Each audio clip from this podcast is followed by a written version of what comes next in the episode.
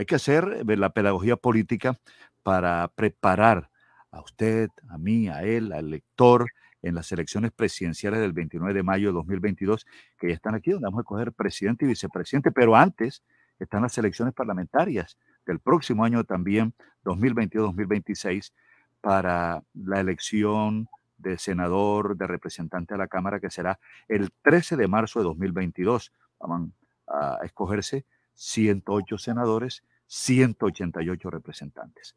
Vamos a hacer pedagogía política con la especialista y muchas gracias de antemano a la doctora Priscila Celedón por aceptar todas las semanas hablarle a nuestros oyentes sobre este tema.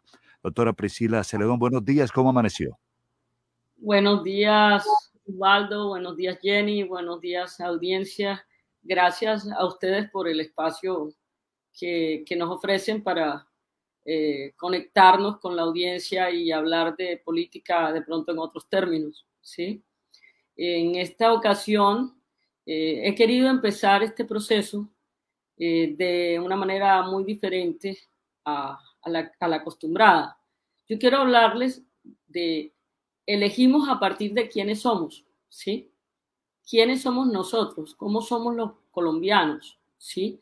Y cómo hemos evolucionado en cultura política en los últimos años. Y eso qué significa, en qué espacio estamos.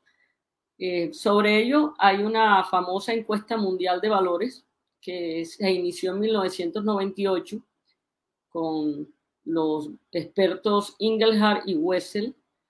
Y eh, sobre esa encuesta eh, se ha podido ir diseñando un mapa mundial de valores. Y eso muestra qué tan cerca estamos. se trabaja con dos ejes en, en un escenario que los correlaciona, ¿sí? En una, en una ecuación que relaciona. O sea, tenemos una, un eje que son valores tradicionales versus valores seculares. Es decir, qué tanto vamos más allá de la familia, el trabajo, qué tanto estamos más cerca del divorcio, de la eutanasia, de aceptar el, el, suicidio, de aceptar esa parte de autonomía de, los otros, qué tanto estamos de la religión o qué tan lejanos estamos de las religiones, qué tanto estamos más cerca de la ciencia que de la religión o de eh, más cerca de, lo administrativo, eh, hablando de, burocracias de, alto perfil. Y en el otro eje están los valores de supervivencia, que ahora están absolutamente disparados por la, por la pandemia, es decir, los valores de los materiales, la parte física y versus los valores de autoexpresión. Cuando se habla de autoexpresión, eh, se habla de valores de tolerancia, de, mm, relaciones con, de confianza, se habla de relaciones que aceptan la diferencia, que aceptan eh, a los LGBTI, a los migrantes eh, eh, que piensan en, la protección ambiental. Bueno, ah, bueno, antes de seguir quisiera decirles que pueden preguntarme e interrumpirme en el momento que consideren que hay información que no está quedando suficientemente clara. Gracias. Entonces, este, en estos dos ejes se mueve, se hace un estudio cada cinco años, más o menos, y con más, más o menos 100 preguntas y se encuesta a un número alto de personas en cada país. Sobre los colombianos, lo primero que tenemos es que los colombianos en materia de valores tradicionales frente a valores seculares estamos muy, muy abajo. Es decir, estamos en la columna, nuestros valores más importantes, mm. y les voy a dar los datos para que ya miremos, por ejemplo, para nosotros lo más importante son la familia, que es el 99.3%, y se ha mantenido prácticamente así desde el año 97. El trabajo, también en el 96.9%. La religión se mueve entre el 90% y ha bajado, ha bajado casi 10 puntos del 91.7 en el 97 al 80.7 en el 2019 y el tiempo libre que también se mantiene entre el 90 y el 87%. ¿Eso que nos pone? Nos pone en la, en la en, la línea baja de los países eh, que manejan la parte tradicional, ¿sí? Que todavía no se ha avanzado en valores seculares donde no hay tanta obediencia de la autoridad, donde hay más, más apertura por, por, por los derechos individuales, donde se respeta más la eutanasia, donde se aceptan más los divorcios y las elecciones individuales, ¿sí? Eh, eso es un punto importante, como ya vamos a ver, eh, para nosotros. Y en la, en la otra línea, en el otro, en, la, en el otro eje, ¿sí? Están los valores de supervivencia versus los valores autoexpresivos. ¿Qué quiere decir? Colombia ha avanzado con todos los problemas de tolerancia. Ahorita les voy a dar los datos de confianza que tenemos. Ha avanzado en estos aspectos y se, se ubica casi en la mitad, entre el menos 2 y el 2.5 se, se ubica en el punto, casi llegando al punto 1. Hemos bajado, como en este momento han bajado casi todos los países, producto de la pandemia. Sin embargo, eh, no estamos entre los países que están más avanzados en estos temas, como Gran Bretaña, como Canadá, como Islandia, como Estados Unidos eh, y algunos otros. En temas de tolerancia. En temas de cómo vamos, sí, cómo vamos en, en cuanto a confianza, en protección ambiental, en aceptación de los otros, en la aceptación, en, en qué le enseñamos a los niños. Esto va a ser un tema que me parece supremamente importante porque aprender una nueva cultura política tiene muchísimo que ver, ¿sí? Con, eh, con qué le enseñamos a los, a los niños, Es de los temas más importantes que se toman en, en esta línea. Les, les, comento que en esta época, mm, para el, el cuadro, el, el mapa de 2020, tenemos que Colombia está más cercana a Puerto Rico, a Venezuela, a Filipinas, a Ecuador, a Trinidad y a Nicaragua. Eso no es muy positivo. Y eso marca nuestra forma de elegir, ¿sí? Nuestras decisiones y valores. ¿Ya? ¿Qué significa eso en, en, en, la práctica? Miremos en la práctica qué significa esto. ¿Qué valores le inculcamos a los niños? Por ejemplo, Colombia eh, el, valor que nos caracteriza en el nivel positivo es que le enseñamos tolerancia y respeto hacia los otros. Ha pasado de un 68% en el 94 a un 77.3% eh, ahora en el 2019. El trabajo duro no se implanta como un proceso mm, fuerte, está en el 24%. Pero hay un tema que es muy muy delicado para pensar en innovación, en desarrollo económico, en, desarrollo de país, que es a los niños no se les trabaja la imaginación. Y la imaginación, como decía que, el Ken Robinson, uno de los grandes pedagogos e, e innovadores del mundo, es la fuente de todos los logros humanos. ¿sí? Sin innovación eh, sin imaginación no hay innovación. Entonces, si nosotros no impulsamos, no estimulamos la imaginación en los niños, pues eh, estamos eh, jugando a creer que podemos hacer innovación. ¿Sí? Entonces, estamos en un 18%, es, es demasiado bajo ese, ese punto en relación con lo que enseñamos a los niños. Les enseñamos obediencia, ha disminuido, eh, pero digamos se mantiene. El sentido de responsabilidad está en el 70%. La generosidad, este es otro tema importantísimo que también ha disminuido de una manera drástica en la enseñanza en los niños. Está, estaba en el 97 en el 44.3% y en el 2019 está en el 22.9%. Eso es significativamente grave. ¿sí? Sí. Eh, el valor de ahorrar dinero, que también es un tema importantísimo no sube del 23.6% y ha disminuido, estaba en el 30% en el 97.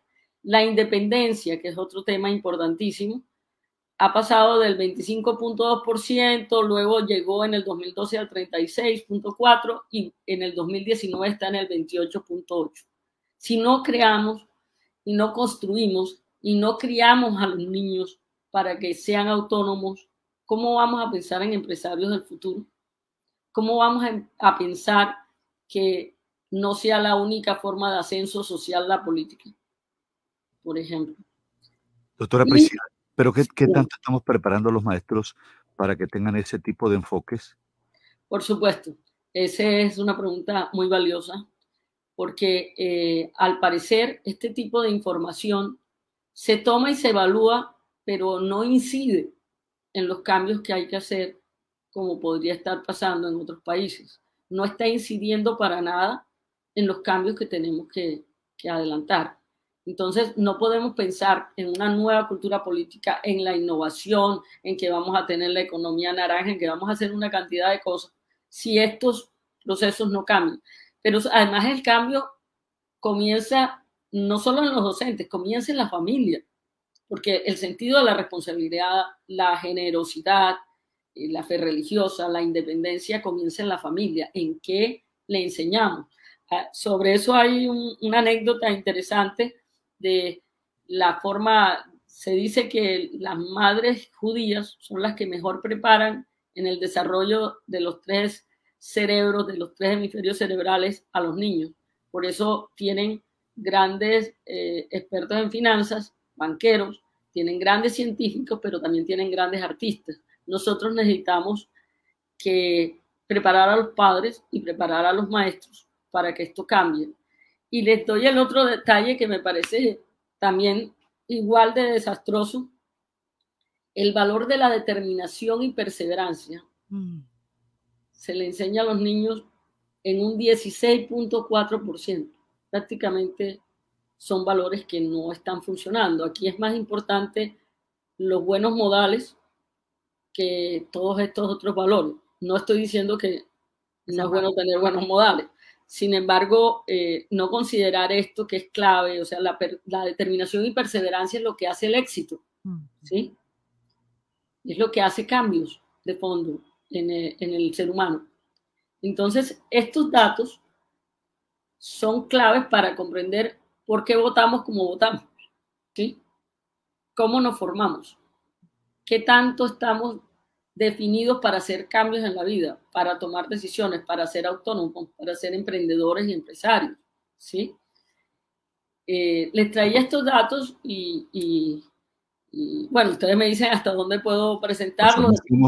doctora Priscila, son unos insumos importantísimos que yo creo que en este momento nuestros oyentes lo están asimilando, lo están absorbiendo, lo están metabolizando porque son insumos muy interesantes y que nos hacen reflexionar, ¿verdad? No solamente al papá, a la mamá, sino a la familia, al profesor también, al mismo Estado, ¿verdad? ¿Qué estamos haciendo? ¿Cuáles son las políticas de Estado que se están? Y la misma familia, la misma escuela.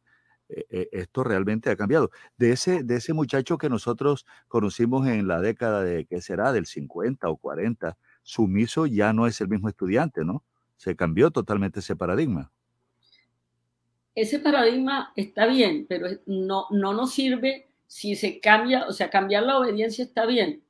Entre otras cosas es lo que nos tiene la, eh, parte de lo que nos tiene en la columna más baja, porque la obediencia es, religiones, ¿sí? La obediencia es la autoridad y no, no, no, no confrontar la autoridad. La confrontación de la autoridad no puede ser un proceso de violencia permanente. No puede ser la revuelta de un momento que, se estalla precisamente porque no se confronta, no se debate, no se participa adecuadamente. Entonces, sí, eso va aumentando, se va generando una, una olla a presión y revienta de una manera eh, violenta que normalmente esa violencia en el fondo no termina canalizándose adecuadamente. Estamos viendo, por ejemplo, los resultados de Chile, que podría ser otro, otro tema bien interesante porque Chile en varios sentidos es muy parecido a Colombia, ¿no? Sí. Entonces, eh, ¿qué quiero decirles? Bueno, eso es con respecto a, los niños, pero miremos a, con respecto a los adultos qué pasa, ¿Qué, en qué, cómo estamos. Entonces tenemos que, aunque nos mantenemos relativamente sintiéndonos en un punto de, confianza, de confiados en nuestra felicidad, más bien, eh, confiamos solamente en nosotros, eso eh, es muy significativo. Miremos, por ejemplo, eh, cómo estamos en confianza. En confianza, nosotros, imagínense, están proponiéndonos que seamos innovadores. Para ser innovadores tenemos que armar grupos, tenemos que trabajar con otros, ¿sí? tenemos que aceptar a los otros. Y el punto más alto en la cadena de confianza en, en la encuesta mundial de valores en Colombia dice, ¿diría usted que hay que ser cuidadoso al tratar a la gente? 95.5% mm. no confía en los demás. ¿En quién confía? En su familia, ¿sí? No, en, cuanto a los vecinos, del 56% estamos en 45, cada vez menos. En la gente de otra nacionalidad estamos en el 26%, ¿sí? De manera que eh, el 5% de la gente que se conoce por primera vez se, se, confía solo en un 5% en la gente que se conoce por primera vez, ¿sí? Eso es, en la gente de otra religión solamente se confía el 30%, ¿sí? Pero Priscila, tengo una pregunta con respecto a ese tema de confianza. ¿Y por qué hay personas que confían en algunos políticos que realmente eh, se dan cuenta que no pueden satisfacer las necesidades en el sentido eh, social y sin embargo creen y caen y vuelven, mismo y vuelven, insisten, eh, ya sea de, de, extrema, cualquier tipo de extrema. Extrema, derecha, izquierda, centro. Realmente confianza de pronto no es la palabra, ¿sí? Eh, si miramos, denme un momento, les busco los indicadores para responder adecuadamente la pregunta. Lo que pasa es que por, hay dos cosas que pasan. Realmente la gente no confía en la política. Por ejemplo, yo creo que no confiamos, voy a buscar el dato, pero creo que no, no, no llegamos al 5% en confianza en, o máximo 10% en la confianza en el Congreso, por ejemplo. Mm. Y en el gobierno también estamos bajísimos déjenme y, les doy el dato exacto. acaba de salir, los invito, les voy a enviar por, por correo eh, la, la, encuesta muy parecida a esta, pero que se hace anual en, en América Latina, que es Latino Barómetro 2020. Los datos son muy parecidos a los actuales que les estoy comentando, prácticamente son los mismos pero nos dice eh, qué tanto, eh, cómo está la situación. Pero tengamos en cuenta lo siguiente, en política, ya les digo el dato, ni hablar de los medios de comunicación. En la bajada en medios de comunicación, claro que eh, en televisión es mucho peor, pero la bajada ha sido muy fuerte.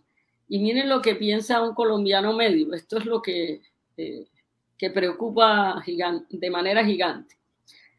A las personas realmente no les importa tener un sistema político democrático. ¿Sí? No, el 22.8% vota que, que podría importar. En cambio, tener un líder fuerte que no tenga que preocuparse del Congreso ni las elecciones, les parece algo muy bueno al 59.3% de la población.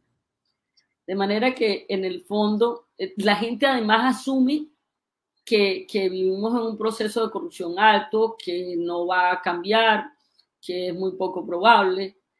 Miren la pérdida de confianza en los medios.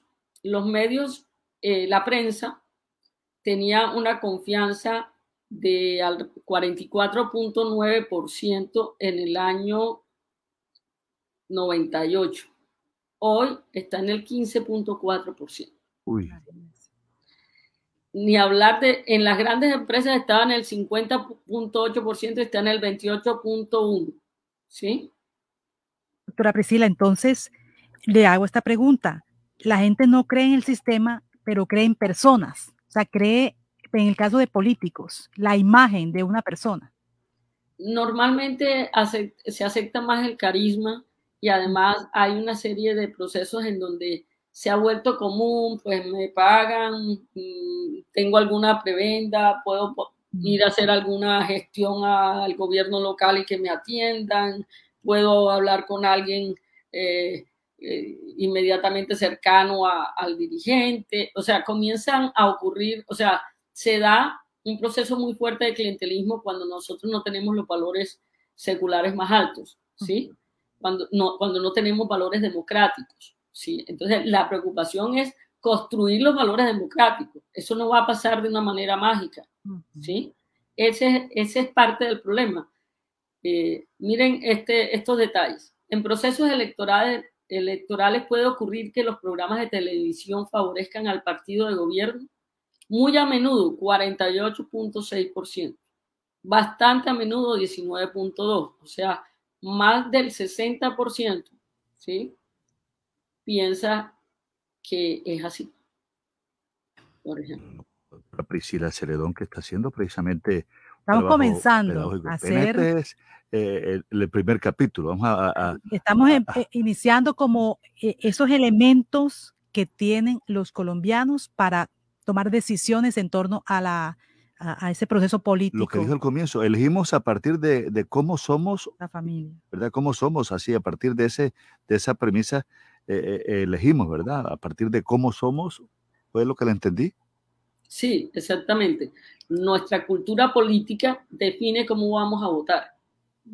precisamente por eso es. Y estamos en una cultura política que ha avanzado en cuanto a, existe un partido verde, por ejemplo, que, a veces no toma decisiones muy, verdes, sí, pero digamos, ha avanzado en, algunos temas, eh, pero en otros o son contradictorios o son completamente eh, tradicionales y poco democráticos y además no asumimos que eso va a cambiar. Les voy a dar algún dato del... E, esta, todo, esta, esta información eh, se, la, se las voy a hacer llegar porque me parece que, que es bueno tenerla, ¿sí? Pero eh, solamente, mire lo que están diciendo, esto es información de finales del 2020, acaba de salir el Latino Barómetro 2020. ¿Diría usted que este país está progresando, está estancado, está en retroceso? No sabe, no contesta. Mm, está progresando 19%, está estancado 52.3%, está en retroceso 25%. De manera que la lectura de esto sería que más del 77% de la población piensa que estamos en, entre retroceso y estancado. ¿Sí? Priscila mire, excelente Aquí podríamos hablar con usted toda la hora, pero sabemos que usted tiene que hacer otras actividades. Pero hay un tema que nos llama un oyente, pero vamos a tratarlo en otro momento.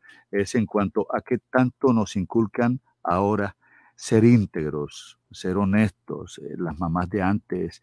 Yo creo que la parte de ser íntegro nos la recalcaban mucho las mamás de antes, ser íntegro, es decir, mm, que nosotros sepamos que, que no solamente es mostrarlo, sino demostrar eh, que somos íntegros y además de honestos, íntegros, que seamos coherentes con lo que decimos, con lo que hacemos. Eso nos inculcaban mucho los papás cuando uno llevaba un bolígrafo que se encontraba aparentemente en el colegio y devuélvalo. Entonces, lo que no es de uno es de otro. E, esos aspectos yo creo que, y no tenían la educación de ahora. Doctora Priscila Celedón, muchas gracias. Entonces, esperemos el segundo capítulo. ¿Cómo no? Eh, seguiremos hablando de este tema y casualmente vamos a hablar de la corrupción, como los colombianos ya la consideran el primer problema eh, nacional. ¿Sí? Perfecto. Bueno, gracias. Un abrazo y gracias por su apoyo. Cómo no, aquí firme. Bueno.